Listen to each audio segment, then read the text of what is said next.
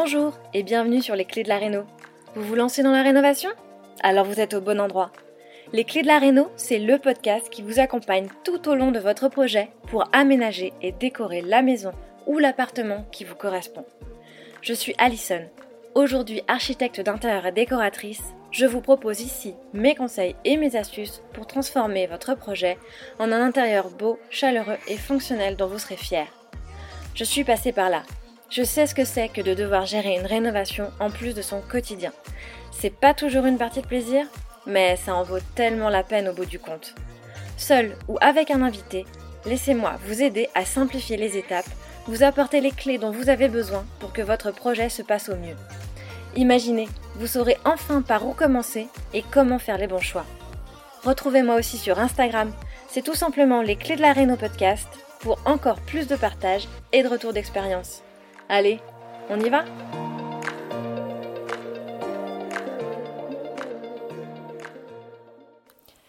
Bonjour et bienvenue dans ce nouvel épisode de Les Clés de la Réno, le podcast. Je suis très heureuse d'être à ce micro aujourd'hui avec un épisode qui va envoyer des paillettes.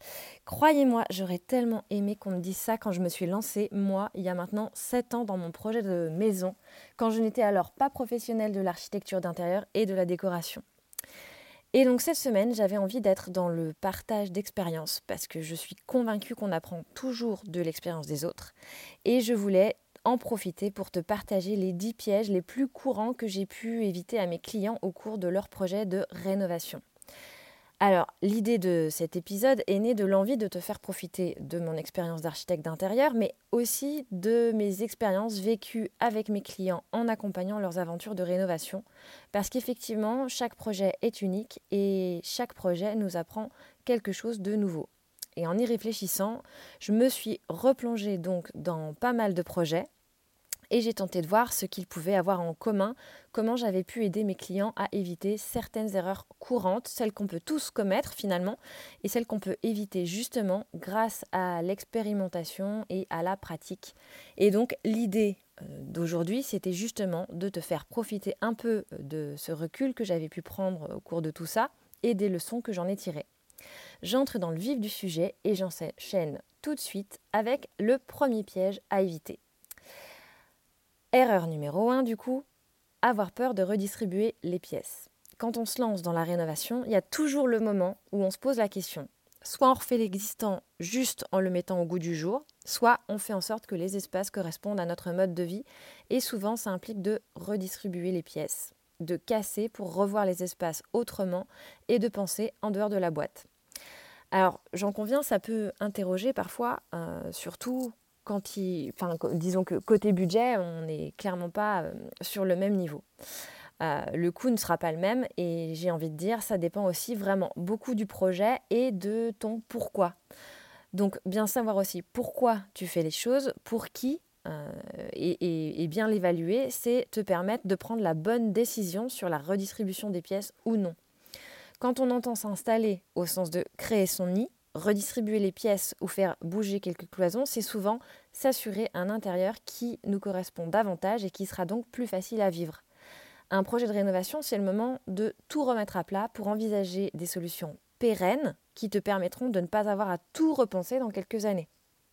Et c'est aussi s'assurer de trouver des solutions à tes problèmes d'aménagement en prenant en considération les espaces de façon globale et donc en regardant un peu plus loin que le bout de son nez, dirons, dirons-nous, en prenant du recul et par exemple en réfléchissant à comment résoudre ce problème autrement va aussi permettre autre chose, puisque c'est souvent le cas avec la redistribution des pièces. Par exemple, ça va te permettre d'avoir un plus grand salon, un couloir moins large, un dressing positionné dans un meilleur endroit, etc. etc. Erreur numéro 2. Ne pas délimiter les fonctionnalités d'un espace ouvert. Effectivement, les espaces ouverts sont très courants dans notre mode de vie actuel, que ce soit dans une pièce à vivre avec une cuisine ouverte sur le coin repas et le salon, ou encore avec une suite parentale qui intègre une salle de bain et un dressing. On aime associer plusieurs fonctions dans, dans une même pièce, dans un même espace visuel, car on aime l'idée que ce même espace puisse être multitâche, un peu comme nous finalement, dans ce monde moderne. Et c'est souvent ce qui m'est demandé dans mes projets. Je crois que jusqu'à aujourd'hui, j'ai encore jamais vraiment rencontré de clients qui me demandent des pièces fermées et bien identifiées. Alors que euh, je trouve personnellement que ça peut aussi avoir bien des avantages. Mais bon, là c'est un autre sujet. Je m'égare. Euh, et donc souvent l'erreur la plus répandue avec les espaces ouverts, c'est donc de vouloir ouvrir pour donner de l'air à son intérieur sans chercher à bien identifier les fonctions. Ce qui crée une sorte de flou euh, à la fois visuel et fonctionnel qui n'est pas agréable à vivre et qui va peser finalement, qui va créer une sorte de charge mentale inconsciente. Ça peut fonctionner, mais on peut avoir l'impression qu'on ne sait pas bien où s'arrête quoi et donc parfois à quoi ça sert, ce qui peut vite créer de la place perdue entre ces espaces flous. Bien délimiter les espaces permet tout simplement de bien identifier les circulations et donc de se faciliter la vie au quotidien, mais aussi d'optimiser les volumes, car c'est souvent au moment où on va réfléchir ces espaces et comment les réorganiser pour que tout soit clair qu'on va pouvoir identifier les volumes non utilisés et donc la place perdue. On va réfléchir donc à comment les optimiser. Par exemple, en créant une bibliothèque, une cloison séparatrice qui sera peut-être surmontée d'une verrière, pourquoi pas, un rangement fermé sur mesure, un coin bureau, etc., etc. Avec les espaces ouverts, il est super important de passer par la phase 2D, donc de passer tout ça euh, en plan, euh, coucher ses idées sur le papier, pour qu'on voit clairement se délimiter les différentes zones de chaque fonction et les circulations naturelles qui vont se faire, et ainsi identifier les trous et, et voir comment on peut les optimiser. Erreur numéro 3, ne pas prêter attention à l'orientation de la maison. Alors ça, c'est un piège ultra courant auquel mes clients ne pensent jamais et quand je leur en parle, souvent, ça change vraiment la donne. Parce que oui, s'il y a bien une chose qu'on ne peut pas changer et avec laquelle il faut composer, c'est l'implantation euh, sur le terrain et l'orientation de la maison. Ainsi, de ces critères va dépendre la luminosité naturelle des espaces, que ce soit en intensité, en couleur et en moment de la journée. Quand c'est possible, parce que parfois effectivement c'est compliqué, mais quand c'est possible et selon les maisons, la façon dont elles ont été construites et orientées à la base, euh, surtout quand on se lance dans la redistribution des pièces, il est très très important de prendre en considération l'orientation de la maison pour que la luminosité corresponde à l'usage des espaces qu'on en fait aujourd'hui. Et ce n'est probablement pas le même qu'à l'époque de la construction de la maison. Et ainsi, on va euh, favoriser le confort de la maison puisque ça va être cohérent par rapport à la luminosité. Ce n'est pas pour rien que ce critère est l'un des plus importants quand on construit euh, une maison de A à Z. Erreur numéro 4. Se lancer dans des travaux esthétiques alors qu'on a des doutes sur la structure. Je l'ai déjà dit ici et je le dis régulièrement à mes clients, ça ne sert à rien de remettre à neuf un intérieur si la structure n'est pas propre et sûre. Quand je parle structure, je parle bien sûr de la stabilité du bâti existant, donc de ses murs, hum, son toit, mais, euh, et ça m'est arrivé récemment, la stabilité passe aussi nécessairement par euh, différents planchers et bien sûr les fondations. Ça peut aussi euh, avoir un rapport avec des moisissures, des champignons, des infiltrations, l'humidité ou encore les insectes xylophages tout ce qui va vous pourrir euh, la vie et le quotidien dans votre maison une fois qu'elle sera terminée et, bien jolie. Souvent, ce genre de travaux, c'est la mauvaise surprise, l'imprévu auquel on n'avait pas pensé. Mais euh, si tu as des doutes face à ce type de poste de travaux, ça doit être la priorité numéro un parce que c'est pas une fois que tout sera recouvert d'un joli placo qu'il faudra s'en préoccuper. Et le mieux, euh, c'est de lever le doute tout de suite en faisant appel à des professionnels qualifiés pour t'aider à y voir plus clair afin de pouvoir avancer sur les travaux d'embellissement ensuite, quitte à ce que ceux-ci soient réalisés petit à petit par phase. Et à ne pas négliger, c'est aussi ces choses qui feront que tu pourras revendre facilement et sereinement, si tel est ton souhait, effectivement, en fonction de ton projet. Erreur numéro 5. Ne pas consulter les artisans sur un même cahier des charges. Je me suis rendu compte aussi de l'importance de créer les conditions d'une consultation équitable, non seulement pour les artisans qui sont mis en concurrence et qui vont donc transmettre un devis sur la base de demandes identiques, mais aussi et surtout pour toi qui peux beaucoup plus facilement comparer les prestations et discuter, négocier sur des éléments concrets. Parce que je sais quand on se lance dans la rénovation que souvent on fait venir des artisans quand on ne sait pas encore bien vraiment ce qu'on veut faire. Et ça peut être important quand on veut recueillir des avis techniques pour déterminer la faisabilité d'une idée et son coût. Parce qu'aussi on les fait venir bien trop tôt parce qu'il faut des devis pour la banque et qu'on doit absolument présenter de vrais devis. Et donc, tout ça fait que souvent, euh, ces explications ont lieu à l'oral et c'est tout. Elles ont lieu à l'oral et elles sont même souvent très imprécises. Mais même à ce moment-là, euh, précisément, quand tu ne sais pas encore très bien ce que tu fais, euh, il peut être vraiment très utile de coucher tes demandes par écrit, déjà parce que toi, ça te permet d'y voir plus clair, peut-être de les rendre plus cohérentes, de les simplifier, de faire en sorte qu'elles soient plus compréhensibles et aussi pour que ce même écrit puisse servir de base aux devis qui, te seront transmis. Cela te permettra tout simplement de comparer ce qui est comparable et de vérifier que ce que tu as demandé a bien été pris en considération. Erreur numéro 6. Ne pas se projeter dans une vision d'ensemble. En voilà une bien belle erreur qu'on fait souvent quand on n'est pas accompagné. On a du mal effectivement à visualiser l'intérieur de sa maison comme un tout. Je m'explique. Quand on pense à l'ambiance, à l'atmosphère qu'on a envie de créer, et donc aux aspects esthétiques plus précisément, donc euh, on pourrait parler ici des couleurs, des matériaux, des textures, on va penser les pièces indépendamment les unes des autres. Ou même c'est le calendrier du chantier qui va l'imposer euh, les unes après les autres. Et on oublie que chaque pièce fait partie du même tout, qui est ton intérieur, ta maison, ton appartement. C'est l'intégralité de cet intérieur qui constitue ton cocon, de la buanderie à la chambre des amis. Ce qui fera que ta maison paraîtra chaleureuse et harmonieuse, c'est bien parce que tout aura été pensé de façon cohérente dans un ensemble. Chaque pièce n'étant finalement qu'une partie du puzzle qui forme ce tout. C'est-à-dire que chaque élément choisi doit venir en réponse à un autre élément ailleurs dans la maison. Créer un fil conducteur euh, qu'on va retrouver un peu partout un peu comme on réfléchit une scénographie. C'est ce qui donnera de la prestance, de l'élégance à cet intérieur qui sera du coup réfléchi et homogène. Et c'est aussi, tu le verras, ce qui le différenciera des autres intérieurs et en fera un intérieur unique, puisque seul toi auras pu créer cet unique fil conducteur. Erreur numéro 7. Revoir les espaces sans en profiter pour créer un sas d'entrée. Ah oui, ça aussi, ça revient souvent dans mes projets, car il n'est pas rare que les maisons anciennes ne disposent pas d'entrée à proprement parler, et proposent d'entrer dans la maison directement par la pièce à vivre. Personnellement, moi, ça me pose tout de suite un problème auquel je tente de remédier en priorité, qui est donc de créer un sas, qui peut ne pas être fermé éventuellement, mais qui va délimiter l'espace d'entrée.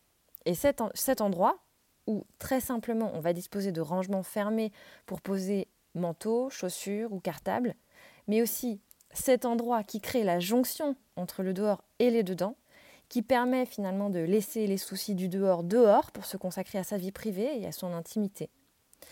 Sans ce passage hautement symbolique à mon sens, eh bien permettez-moi l'expression, mais c'est le bordel. C'est le bordel dans la maison, mais c'est aussi du coup souvent le bordel dans ta tête, et donc ce n'est pas du tout propice à avoir un intérieur reposant et calme qui permettra de reprendre chaussures et manteaux pour aller affronter les difficultés du dehors la prochaine fois. D'où l'intérêt selon moi de vraiment bien penser son aménagement intérieur en créant un espace de sas d'entrée bien délimité. Erreur numéro 8. Vouloir tout casser alors qu'on peut faire autrement. Alors oui, effectivement, j'ai parlé de la redistribution des pièces euh, avant, euh, mais là c'est un peu autre chose. Il arrive souvent euh, que mes clients souhaitent tout changer pour soit passer à autre chose, soit moderniser ce qu'ils considèrent comme daté. En exemple, je pourrais citer ce client qui souhaitait enlever la tomate existante puisqu'il la trouvait un peu trop irrégulière et parce qu'on allait casser des cloisons. Alors, qu'allons-nous faire finalement des tranchées laissées par les cloisons abattues? Ou encore euh, se débarrasser d'une cheminée en marbre parce qu'on souhaite créer une ouverture au même endroit. Euh, ça pourrait aussi, euh, si on parle d'une autre époque, euh, concerner un, damier des années 60, vous voyez, ce genre de petits granito qu'on peut souvent trouver dans les cuisines ou dans les salles de bain.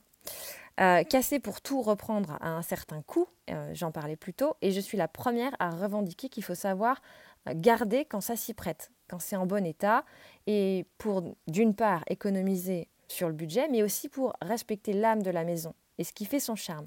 Ce n'est pas parce qu'on va respecter certains éléments anciens qu'on va créer un intérieur euh, ancien et, qui va paraître un peu euh, rustique et daté. Non, on peut vraiment avoir un intérieur contemporain en gardant des éléments d'origine de la maison. Il y a toujours des alternatives à la casse, soit quand il s'agit d'aménagement, en trouvant une alternative spatiale avec un autre plan, soit quand il s'agit d'un aspect esthétique en proposant d'autres possibilités de camouflage éventuellement pour moderniser quelque chose qu'on pourrait trouver trop daté. Et euh, notamment euh, l'exemple du béton ciré ou du lambris peint euh, qui, qui peuvent faire des merveilles à moindre coût. Donc effectivement, casser c'est bien, mais ce n'est pas toujours la meilleure des solutions, à mon sens. Erreur numéro 9, créer un intérieur sans personnalité. Voilà aussi quelque chose que je revendique haut et fort quand on fait appel à moi. Je suis là pour découvrir qui vous êtes dans votre maison, pour comprendre comment vous habitez vos espaces et comment vous vous y sentirez bien. Pas simplement pour mettre euh, de la couleur au mur et, vous appliquer euh, une recette euh, magique que j'aurais imaginée. Non, ton intérieur à toi doit refléter ta personnalité. Et c'est en créant un intérieur qui montre qui tu es que tu peux t'y sentir vraiment bien pas en recopiant des images vues sur Pinterest ou Instagram, qui sont le reflet de la personnalité de quelqu'un d'autre. Et pas en achetant non plus tout le catalogue d'une enseigne de déco pour créer un intérieur hyper tendance dont finalement tu te lasseras très vite, aussi vite que la tendance ne passe.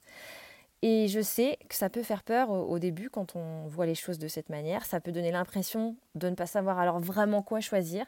Mais il y a euh, finalement des astuces assez simples qui permettent de créer un intérieur unique et qui permettent de s'investir personnellement dans son projet, comme tu le fais déjà probablement rien qu'en écoutant cet épisode. C'est déjà le premier moyen de créer ce cocon qui ne ressemble qu'à toi et rien qu'à toi.